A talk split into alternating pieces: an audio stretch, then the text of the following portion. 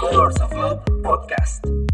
Así como la vida, el amor tiene muchos colores y formas, y en este espacio celebraremos a todas a ellas por igual, sin miedos o etiquetas. Queremos que con experiencias de invitados y temas de interés demos visibilidad a nuestra comunidad con todos sus colores. Bienvenido A Colors of Love, el podcast.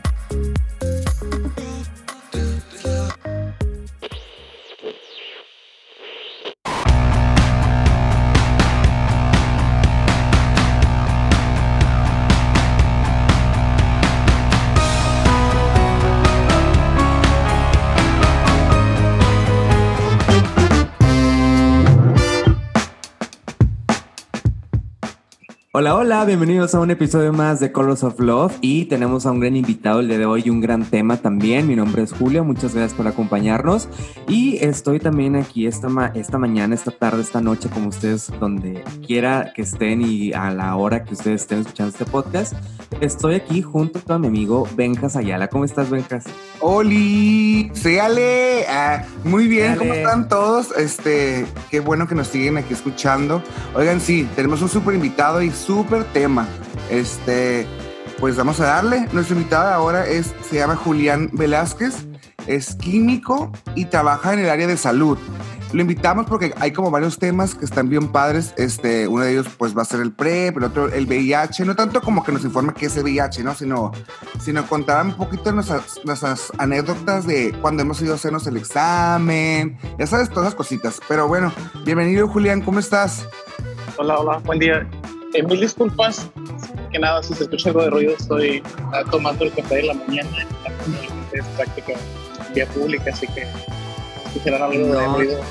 No te preocupes. Oye, Julián, nos encanta dime. que estés en este, en este episodio porque tanto Benjas como yo, y lo hemos platicado, en la, en la comunidad y en la sociedad en general hay como mucho estigma, hay todavía como mucha ignorancia en el tema. Yo de verdad todos los días escucho cosas nuevas sobre el VIH, sobre las pruebas, sobre el periodo ventana, sobre el PrEP, o sea, y cada vez la ciencia y la salud va avanzando en este tipo de temas.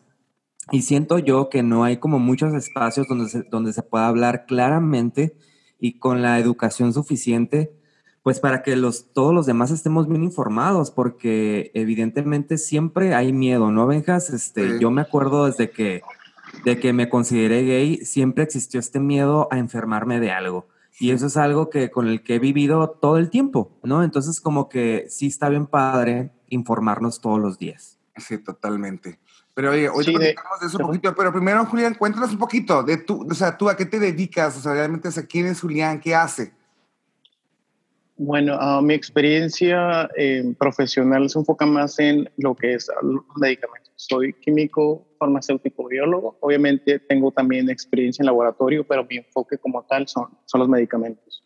Ok. Eh, toda mi experiencia ha sido en hospital, o la mayoría de esas perdón, ha sido en hospital, entonces derivado de esto, de los medicamentos sobre todo, empecé a relacionarme más con esta parte, ¿no? De los medicamentos que son para VIH, que realmente no, pues no se da educación, creo que nos falta bastante, estamos en pañales en ese tema, ¿no? en educación en México en general, ni, ni a los profesionistas se nos educa en este proceso, entonces, pues ahí nació mi interés, eh, me he estado pues prácticamente paseando, estuve un tiempo eh, ejerciendo en algunos hospitales aquí en Tijuana, después salí a Cabos, después a San Luis Río Colorado, de Sonora, y me he estado moviendo constantemente, pero pues siempre tomando como eje, obviamente, pues la, la orientación, vaya. Mi interés es orientar al paciente porque creo que hay mucha información que no se nos provee eh, desde la población en general, los procesos que hay que seguir cuando ya se nos da un diagnóstico eh, reactivo a alguna enfermedad de transmisión sexual y sobre todo también cómo hay que proceder, ¿no? En este caso, eh, que sigue, no nada más es un diagnóstico ya, hay una prueba para descartar si es un falso positivo o un falso negativo y así es ah, confirmado, entonces, ¿qué, qué vamos a, a realizar? Eh, pues básicamente ese es, es uno de los ejes principales de mi carrera y parte también de una experiencia muy propia, ¿no? Que realmente yo me doy cuenta de que mucha de esta información que aprendí sobre la marcha ejerciendo fue algo que no se nos educa ni siquiera ya en la universidad. Claro. Oye, Benjas, yo creo que vamos a tener que invitar más seguido a Julián porque esto es un temazo, o sea, esto es muchísima información, ¿no? Muchísimas gracias por estar aquí, Julián. No sé si quieres preguntarle algo, eh, Benjas, de inicio. No, no, no, pues, pues si quieres, este, vamos a darle una vez, este, o es que ahorita que, que estabas contando, Julián, que decías de que no hay mucha información, yo también, o sea, lo creo totalmente, porque yo, pues ya estoy un poquito más grandecito, ¿verdad? Pero... Mayor. De verdad, este, creo que no, ni yo tampoco tengo mucha información, ya sabes, o sea no es como que, es bueno, antes no tenía tanta información, ahorita de un tiempo para acá, sí como que he leído un poquito más, me interesó un poquito más el tema, porque creo que sí es, algo importante, ¿no? Y más, más como la nuestra comunidad, te puede decir, no sé, como más, ¿no? Pero sí, pues, lo, platicaba con Julio de cómo, yo por ejemplo, yo me acuerdo de, de morro, yo creo que mi primer examen del VIH me lo hice, se los juro, yo creo que hasta los 22, 23, yo creo. Pero por este miedo al, al ya sabes, pero güey, ni cogía, güey. O sea, ya sabes, casi casi ni cogía. Y yo ya sentía que, que tenía, güey, ya entonces por eso nunca me quería hacer el examen. Pues ya sabes, era un pinche nervio que me daba hacer el examen nomás por, por, puta, qué miedo que, que va a salir, ya sabes. Entonces, creo que hay mucha gente que, que tampoco no se hace una revisión o un examen por este mismo miedo, ¿no? Creo yo, no sé. Sí, siento que es parte de la cultura. De hecho, es muy de nuestra cultura el no hacerte exámenes por el miedo al diagnóstico, porque ah, no sé si a lo mejor a ti no te ha pasado, pero en mi caso, con mi mamá o con algunos familiares, que les recuerdo de, oye, te tienes que hacer el Papa Nicolau ah. o la mastografía para ver si hay algo. Y la respuesta es, no, qué miedo, es que si me, qué tal si me dicen que tengo algo. Pues obviamente es la intención, ¿no? Que lo diagnostiques a tiempo y lo trates a tiempo. Entonces, siento que es mucho de nuestra cultura, efectivamente. Y sí, también como dices, parte es el estigma de que ya el hecho de saber si es un resultado reactivo, pues obviamente te sientes como pierdes valor ante la sociedad, no sé, desconozco, la verdad. Es, es como mucho también ese, esa parte del estigma que tenemos por ser de la comunidad, quien, o el, el, lo peor que le puede pasar a una persona de la comunidad es tener una infección de transmisión sexual, más hablando, por ejemplo, de VIH, que, no sé, yo lo consideraría desde mi punto de vista y como yo lo tomaba, ahora ya no, pero antes era mi punto de vista, De, de, que te vuelves una carga para la sociedad porque le empiezas a costar a recursos, vaya.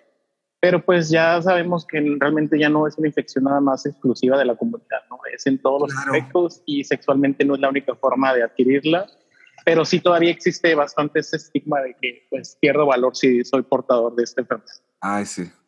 Así es, de hecho, pues eh, tenemos varios conocidos, bueno, yo tengo eh, varios amigos con el que, que, que, tienen VIH, bueno, ahora ya son eh, no, ¿cómo se puede decir? No, son no detectables, es decir, no pueden, ahorita quiero que nos expliques bien eso porque, fíjate, yo en mi ignorancia le tuve que preguntar a, a un amigo que, que tenía VIH, respecto a todo el tema, porque yo era súper ignorante, ¿no? Entonces hasta me sentía mal que a mis treinta y tantos años no me podía yo documentar al respecto. Claro. específicamente de las pruebas, Julián, por ejemplo, sé que hay muchos tipos de pruebas, ¿no? Por ejemplo, la prueba, vamos a hablar, por ejemplo, de la prueba esta que, que vas a alguna feria de salud o que incluso están los carritos afuera y que te hacen las pruebas en el dedo. Esa es como la prueba rápida, ¿no? Que yo me acuerdo, o sea, de las primeras, también como decía Bencas, de las primeras que yo me hice una prueba, o sea, yo me acuerdo que tenía mi primer novecito y ya sentía yo que tenía, decía yo, pero pues, ¿por qué si, nos estamos cuidando? Ya sabes, o sea, a pesar de que nos estábamos cuidando, yo sentía ese miedo, ¿no? Y yo me acuerdo que la primera prueba que yo tuve fue la del dedo, que te dan los resultados como en 10 minutos, ¿no, Julián? Sí, de hecho, esta prueba que mencionas es una de las, pues, iniciales. Eh, aparte de que es muy confiable, el, el, rango de error es muy bajo, la realidad. Ah, ¿en serio? Nada más, sí, es, es superior al 90% de, de, confiabilidad. Vaya, igual sigue siendo un margen muy amplio ese 10%, pero depende más del, de la manipulación. Si hay una mala manipulación de la muestra y demás, es donde recae ese margen de error. Y pues obviamente el control de calidad que pueda tener la prueba. Pero al final sí es bastante confiable. De cualquier forma, eh, pues es el primer paso. Como es bastante económica, de hecho hay inclusive organizaciones sin fines de lucro que en Tijuana existen, que te hacen esta prueba de forma gratuita. Obviamente, dependiendo del resultado, puede ser ah, reactivo o no reactivo, ya te dan la pauta de qué otra prueba hay que... ¿Con cuál prueba continuaríamos una vez determinado el resultado? pero al final es bastante confiable. De hecho, sí es muy elevado su rango de, certeza y sí es una de las principales eh, en cuanto al proceso, ¿no? Es el primer paso para ya dar continuidad. A lo mejor si sale no reactivo, nada más tenemos el, la precaución de volver a hacerla a los tres o seis meses, o si queremos eh, complementar con una de laboratorio. Pero ya en el caso de siendo un resultado reactivo, entonces ahí sí es donde ya te dan la pauta de qué otra prueba sigue para confirmar que este resultado es confiable y seguimos con, con la cadena de, pruebas. Te digo que yo ni siquiera tengo ni idea de nada. O sea, yo juraba que esas ni servían ni que eran, ya sabes, de que esas ni, ni sirven, ni. Pero, o sea, wow. Que, Oye, Julián, pero respecto, creo que es algo bien importante recalcar porque estoy investigando mucho también del tema respecto a los periodos de ventana, ¿no? O sea, sé que conforme avanza la ciencia y la salud, los periodos de ventana se acortan mucho. Yo me acuerdo que en mis 18 años que me hice esa prueba, o sea, te tenías que esperar como tres meses después de tu última relación sexual de riesgo, podría decirse, para estar completamente seguro de, eh, que no tuvieras VIH. El periodo de ventana de tres meses era, por ejemplo, yo me acuerdo que existía la, la prueba esta, la Western Blood, ¿no? Ese es otro tipo de prueba. Sí, de hecho, bueno, el periodo de ventanas ahorita no, no cambia. Al final este periodo es lo que le toma a tu cuerpo producir los anticuerpos contra VIH. Bueno, los más detectables en todo caso. Entonces, pues obviamente se puede realizar antes tal vez, pero el periodo, el, el rango de confiabilidad disminuye bastante. Entonces, la idea de esperar los tres meses del periodo de ventana es precisamente que ya haya en el cuerpo la suficiente cantidad de anticuerpos en caso de que se produciera la infección para detectarlos y que el resultado sea mucho más confiable que hacértelo al mes, por ejemplo. Entonces, independientemente de la prueba, de hecho hay otras que son más um, especializadas, como las de PCR, que son las que actualmente se están utilizando para, para COVID, pero pues obviamente el rango de precios aumenta bastante, ¿no? Ah, súper. ¿no? Oye, Julián, y, y, y el, el, el, por ejemplo, la prueba del, el antígeno P24, el llamado antígeno P24, ¿qué significa? Porque hay varias pruebas. Cuando vas y tú, tú te haces una prueba de VIH, em, creo que esto del antígeno P24 es como reciente, antes ni siquiera eh, una, una, muestra de VIH te lo, te lo detectaba. Y explícame un poquito de eso, de, de ahora estas pruebas que le llaman de cuarta generación.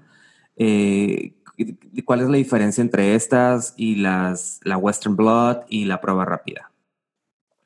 Ah, por ejemplo, en este tipo de prueba lo que sucede es que estamos buscando un indicador específico en, sangre. Entonces, específicamente este indicador nos da un, nos da un resultado si se genera una exposición al virus y, por ejemplo, en este caso las de diferente generación como Western Blood y Visa y las pruebas de cassette rápidas se basan más en la concentración de anticuerpos en sangre. Entonces, una busca el antígeno específico de, esa reacción y la otra busca los anticuerpos. Obviamente, las de cuarta generación, como son más, ah, más centradas en un solo resultado, son mucho más confiables, pero obviamente el costo también se eleva. ¿no? Entre más especializada sea la prueba, el costo es más elevado y muy difícilmente pues cualquier persona de la población puede acceder a ese tipo de resultado o de prueba. Pero oye, Julián, también yo me gustaría también saber, o sea, tú quieres informar un poquito más lo del PrEP. O sea, porque siempre escuchas en todas partes del PrEP, el PrEP, el PrEP, el PrEP. O sea, aquí en Tijuana existe, o sea, hay un lugar donde te den el PrEP, o sea, para empezar, ¿qué es el PrEP? ¿Ustedes saben realmente qué es el PrEP? O sea, ¿qué es lo que hace? O sea, por ejemplo, yo sé que el PrEP son unas pastillas que te las tienes que estar tome y tome. O sea, eh, en mi ignorancia, ahorita Julián nos va a clarificar, pero sé que es como un, ah, un tratamiento para, eh, pues, para que, o sea, te, tomas una, una, una, píldora diaria y así, uh, no, o sea, no puedes contraer VIH, se supone 99% son las probabilidades de que si tú vas y te metes a la cama con alguien que tiene VIH, Mm, tú no te puedes contagiar. Tengo entendido que es un tratamiento que te lo tienes que estar tomando diario, pero ahorita Julián nos va a clarificar. Sí, en este caso, primera pregunta, en México sí existen organizaciones que lo proveen. Ah, actualmente el, sector salud público en general no lo, no lo está proporcionando, es más orientado a organizaciones civiles sin fines de lucro Existe un programa, de hecho, se llama Prevente VIH. Mm, no quiero mentirte, sé que el vínculo está en internet, es prevención VIH, una, una situación de este tipo. En este tipo de programas, tú te registras como ah, interesado en recibir el PrEP y ellos te canalizan con un médico especialista. En este caso, tiene que ser un médico infectólogo o epidemiólogo en este caso, para que nos eh, realice un, bloque de pruebas y nos oriente si somos o candidatos para recibir PrEP. Una vez obteniendo pues, la aprobación del médico especialista, pues se nos canalizan a la institución que nos estaría proporcionando este medicamento sin ningún tipo de costo. Obviamente el arranque suele ser algo costoso por la cuestión de la consulta y las pruebas. Una, una consulta con un médico especialista no suele ser barata y las pruebas pues, obviamente dependerá del tipo de pruebas que soliciten, pero sería el único costo o lo que hay que invertir y ya posterior a esto el medicamento no nos estaría generando ningún tipo de, de costo alguno. Eh, la cuestión, perdón. Sí, no, es como en San Diego, que tengo entendido, tengo varios conocidos que en San Diego, o sea, literal, ten, o sea, si tienes un seguro de, de, de salud. Condones, haz de cuenta. Sí, como condones, o sea, una cosa súper fácil. Y al parecer acá en México, digo, la neta, lo voy a decir, aunque duela, eh, país tercermundista, no estamos en ese. En, en, esas vías todavía, ¿no? De, de, adquirir PrEP y me parece como súper mal porque, pues, aquí también hay sexo servicio, aquí también hay eh, prostitución, o sea, también hay gente o, o, uno que también quisiera tomárselo y, no está tanto al alcance, ¿no? Eh, de, de, nosotros. Pero, o sea, perdón, perdón, mi pregunta, super loser, no sé, está loser mi pregunta, pero por ejemplo, no puedo ir a la farmacia y, y pedirla. O sea, no las venden así como, como un Advil. O sea, no. Eh, o sea, no. No, la verdad es que es un medicamento de muy alto costo y como dice Julio, pues México es tercermundista, entonces es uno de los factores por los cuales el sector salud no puede garantizar la cobertura universal. En este caso, en un promedio yo creo que lo más económico, uno de los medicamentos te costaría alrededor de 7 mil pesos cada frasco. Eh, sí, en San Diego se tiene cobertura universal en la mayoría de, de aseguranzas pero en este caso en México apenas se está implementando. Estamos básicamente en desarrollo de este programa de PrEP. Por eso hay organizaciones sin fines de lucro que están como proporcionándolo porque también su interés disminuir eh, la incidencia de casos. Pero Oye, Julián, y, y, por ejemplo, eh, perdón que te interrumpa, pero es que luego se me olvida preguntar. okay. El, lo del PrEP, o sea, lo del PrEP, entonces, si, te, si ya eres candidato y si ya te lo empiezas a tomar, si quieres, o sea, seguir como uh, que no te dé VIH, tienes que tomártelo de por vida, o sea, es todos los días, no es como que, ay, no es como la pastilla del día siguiente que te la tomas un día sí y un día no, así o cómo. No, no, no, tiene que, mínimo, um, según lo que he investigado, es alrededor de un mes lo que tienes que estarlo tomando antes de que se empiece a producir algún beneficio como tal. Es decir, no, no lo tomas un día y ya el día siguiente estás protegido. Le toma tu tiempo, le, te toma a tu cuerpo cierto tiempo generar estas defensas y tienes que estarte exponiendo. El chiste de todo medicamento es que esté en una concentración en tu cuerpo, una concentración estable que mm. te permita pues generar la función. Si tú dejas de tomarlo un día, ya este, esta concentración en sangre disminuye y se va perdiendo eficacia. Ajá. Entonces, la idea es tomarlo mientras tú estés este, en una situación de exposición, si tienes una pareja que es VIH positivo o si simplemente eres una persona que tiene un trabajo, eh, si eres un trabajador sexual, vaya, eh, pues no, no va a ser inmediato. Eh, si tú estás constantemente expuesto a una situación de riesgo, tienes que estarlo tomando constantemente. En el caso de que sea nada más porque tienes tu pareja, pues en el caso de que llegaras a, tú sabes que esto no está funcionando, voy a terminar, pero quiero continuar con PrEP, puedes continuar o si nada más lo tomabas como por prevención para no exponerte por tu pareja, entonces si se termina la relación puedes decidir terminarlo, siempre consultando a tu médico, obviamente, no es nada más algo que debas suspender de buenas a primeras, siempre asesorándote con tu médico, pero la idea es esa, no es inmediato el beneficio, toma tiempo para que tu cuerpo empiece a generar estas defensas o el mecanismo de prevención, y obviamente una vez que tú ah, quieres suspenderlo, siempre es ah, consultando al médico porque muchas veces hay medicamentos que tienes que escalonar, ¿no? no se pueden dejar de, golpe, tienes que escalonar la salida de ese tratamiento. Órale, Oh, súper. Oye, mira, y otra vez, yo, Benjas y sus preguntas este, inmensas. ¿Una mujer también lo puede tomar? Sí, de hecho, existe también el PrEP para mujeres que están en gestación. Hay ah, medicamentos que pueden tomar para evitar transmitir el VIH al, al, al feto o al bebé no nacido. Como gustes tomarlo. Y sí, de hecho disminuye bastante la tasa de infección, es uno de los protocolos cuando ya se sabe y sobre todo pasa con madres que son uh, farmacodependientes o dependientes a ciertas drogas como el cristal o los que son inyectados, que se exponen más en este caso. Eh, una vez que están en etapa de gestación y que se confirma que son portadoras, se les comienza el tratamiento para evitar la exposición al feto. Órale. Oigan, este está padre, está padrísimo, y pero yo pienso que independientemente de que ya sea accesible para todos el PrEP y que ya lo pudiésemos tomar todos, pues hay más enfermedades, ¿no? O sea, también es que. Ajá, el PrEP es este, nada más para el, VIH, ¿no? Para el VIH, sí. Existe el herpes, existe la gonorrea, o sea, existen otros tipos de. El, como dice el, el, ¿Cómo se llama este que es casi indetectable que les da. Está muy de moda, el papiloma humano entonces, existen muchas, muchas enfermedades y el PrEP pues nada más es para el VIH específicamente, ¿no? Oye, Julián, eh, te quiero hacer una pregunta. Por ejemplo, eh, que también si no te la pregunto se me va. Eh, y ya se me fue. ¡Bravo! ¡Aplausos! Anótala. Siempre anota tus preguntas en un papelito. Es una sugerencia que yo, que yo hago. Tengo mi cuaderno de notas y si me ocurre algo lo pregunto porque igual como tú tienes al momento y se me pasa. Ah, ya, ya, me ya me acordé, para que ya me acordé, ya me Para que sepan a todos los que nos escuchan, las drogas destruyen, ¿ya ven? Las drogas destruyen, chavos, ya. No le hagan a la coca. No, no es cierto, no tomo drogas. La única droga es la Coca-Cola, que en esa no la, no la he podido evitar. Oigan, por ejemplo, yo hasta hace poco no sabía, por ejemplo, una persona que tiene VIH toma su tratamiento a tiempo, toma, eh, eh, pues ahora sí que todo está bien en su sistema inmunológico y todo, hasta llega, llega, en un, llega un punto en el que si le haces la prueba sale no indetectable. Esta, este no indetectable significa que yo como portador de VIH... No es transmisible. Eh, ajá, ya no es transmisible, es decir, puedo tener relaciones con alguien más y no se lo puedo contagiar.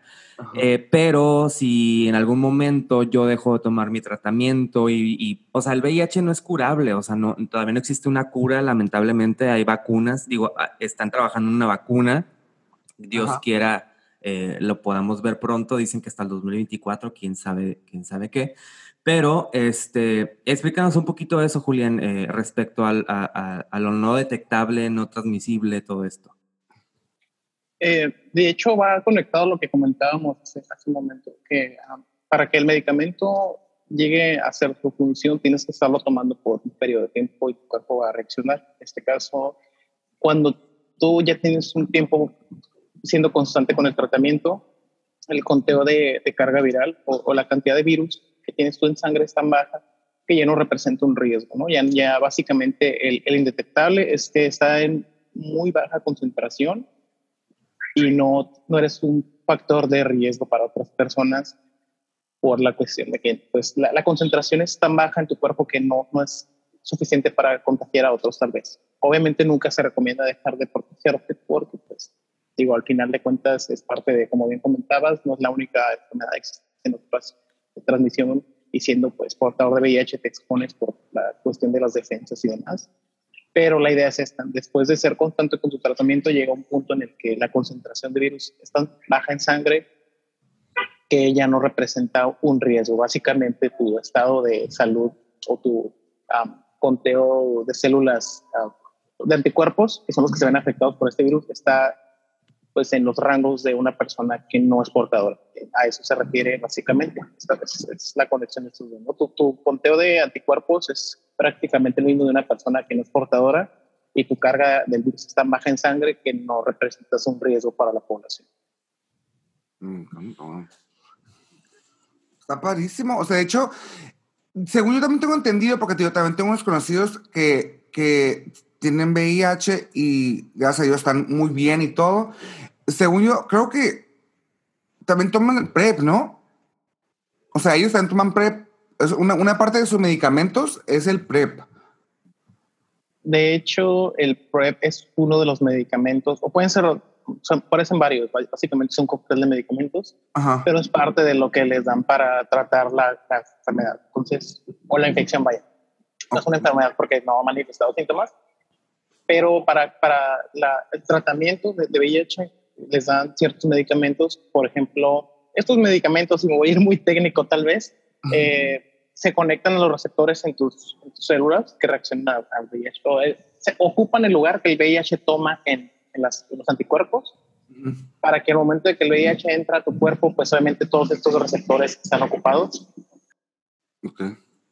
Entonces, eh, pues no tiene dónde enlazarse, ¿no? En este caso. Eh, la idea es esta. Entonces, una persona que tiene VIH, lo que queremos es que no esté, pues, que no se vean afectados sus anticuerpos o que no siga teniendo una elevada saturación del virus en sangre. Lo mismo pasa con una persona que no es portadora y que se expone. Lo que queremos es que el VIH no tenga dónde conectarse y básicamente los medicamentos hacen ocupan el sitio de conexión de VIH. Entonces, pues obviamente, como es el mismo mecanismo en las personas que son portadoras y las que no, el que queremos pues reforzar, eh, los medicamentos pueden ser los mismos, básicamente.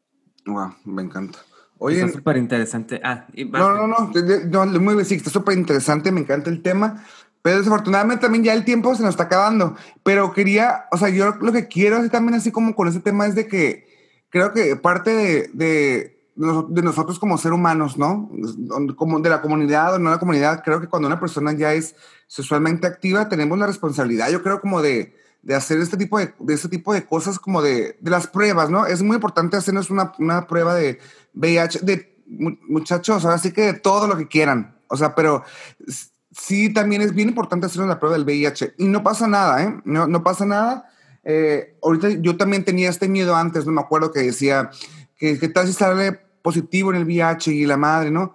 Hoy que tengo, que conozco gente que tiene VIH y que la veo, que yo digo yo, qué bueno, o sea, me da gusto que obviamente es un trabajo también de ellos, ¿no? Que han, han, tomado sus medicamentos a tiempo, donde llevan una vida, pues, o sea, muy, muy, van de la mano con un médico. Entonces, la verdad, están muy bien.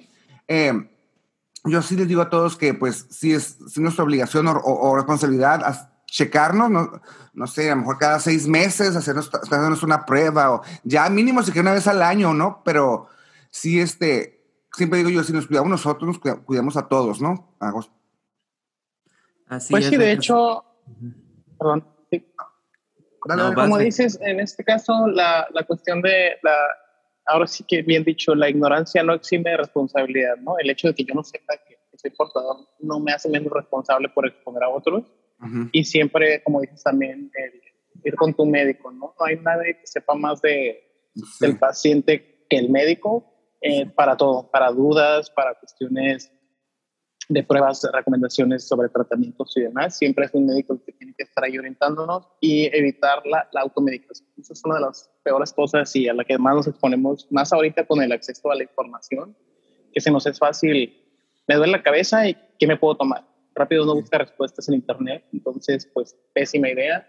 Y también la cuestión que decía Julio hace un momento, el hecho de que pues ya existe PrEP, no te hace menos vulnerable a otras infecciones, ¿no? Es parte, yo creo que, de la problemática que hay aquí en México que se asume, ah, ya tomo PrEP, no hay ningún otro problema, y la realidad es que no, existen otras enfermedades también bastante peligrosas. Claro. Que pues uno tiene que evitar, y en este caso el utilizar PrEP solo nos previene contra una de ellas, no contra toda la gama de infecciones que existen actualmente y no nos da la pauta para exponernos. Yo creo que es algo que, que sí hay que dejar bien en claro y que debemos estar conscientes del PrEP. Obviamente nos va a ayudar, obviamente es una muy buena herramienta, pero también es parte de, de otra problemática más grande eh, que hay, no solo en la comunidad, es en general en la población. El exponernos a otro tipo de infecciones por confianza, porque a lo mejor la persona aparentemente está sana, pero pues no sabemos qué condiciones, con quién estado, o también nosotros no sabemos si somos portadores porque no tenemos esta cultura de la prevención. Muchas gracias, Julián. La verdad que este tema da para mucho. Yo sabía que este tema tiene muchas variantes, muchas vertientes. Es un tema que, nos, nos interesa a todos y evidentemente te vamos a volver a invitar porque hay muchísimas preguntas más. Lamentablemente se nos, se nos acaba el tiempo, pero antes de finalizar este episodio, sí, yo también como ovejas les quiero decir a todos que el miedo nos puede volver locos a todos, pero no pasa nada, como dice Benjas, ya el VIH no es sinónimo de muerte, ya hay tratamiento y, y no pasa nada, aquí estamos todos entre amigos, es más, ve, ve ya hasta la prueba con un amigo para que los dos vayan y, y padezcan lo mismo. Y, y- y es menos la ansiedad y es menos eh, el miedo y es menos todo, ¿no? Así que... eh, pues no, y sabes que también es importante, es importante decirles también, porque un amigo me acaba de decir también este, que fue a hacerse como el examen, y yo, y yo juraba que era carísimo, y ya no está tan caros, no son tan caros, ¿eh? O sea, son, son baratos en, en los laboratorios, no son, no son, no es como que hay mil, no sé qué pesos, no, o sea, así que por dinero no es tampoco, muchachos. Pero Así también, es. sí, a mí me gustaría que si alguien está escuchando este podcast y es VIH positivo, le gustaría compartirnos su Sí. historia. O Sí, sea, porque sí. digo, estas personas que yo conozco que tienen VIH, pues todavía no están como, ¿cómo se? No salido del closet bien, ¿no? Pero sí me gustaría, o sea, me encantaría platicar, traerles al podcast a alguien que fuera VIH positivo, alguien que nos platicara su experiencia, su proceso. Entonces, si alguien nos está escuchando y dice, ah, yo quiero, mm, nosotros felices de la vida, ¿no? Sí, felices sin juzgar, evidentemente, ni al caso. Eso ya quedó en el pasado.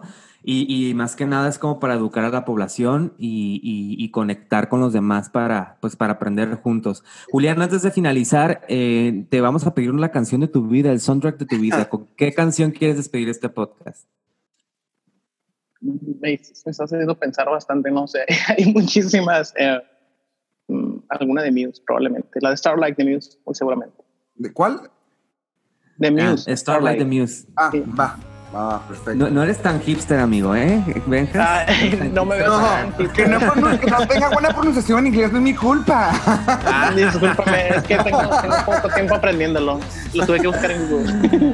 Oigan, chicos, el- muchas gracias por este espacio, muchas gracias por este espacio y Julián te vamos a volver a invitar y pues vengas, ¿quieres agregar algo más? No, no, muchísimas gracias a todos los que nos están escuchando. A nuestro invitado Julián, mil, mil, mil gracias. Esperamos volver a tenerte otra vez aquí. Este, y pues nada, como cada, cada episodio, todos los que nos escuchan, mil, mil gracias. Y acuérdense que siempre hablamos nosotros desde nuestras experiencias. Eh, mm, siempre, como decimos, no es la verdad absoluta, pero es lo que nosotros sabemos y hemos experimentado y pues por eso compartimos nosotros, ¿no? Pues muchas gracias a todos. Julio, este, Julián, mil, mil gracias. Y pues nada, Sayito Valdés. Chaito Valdés.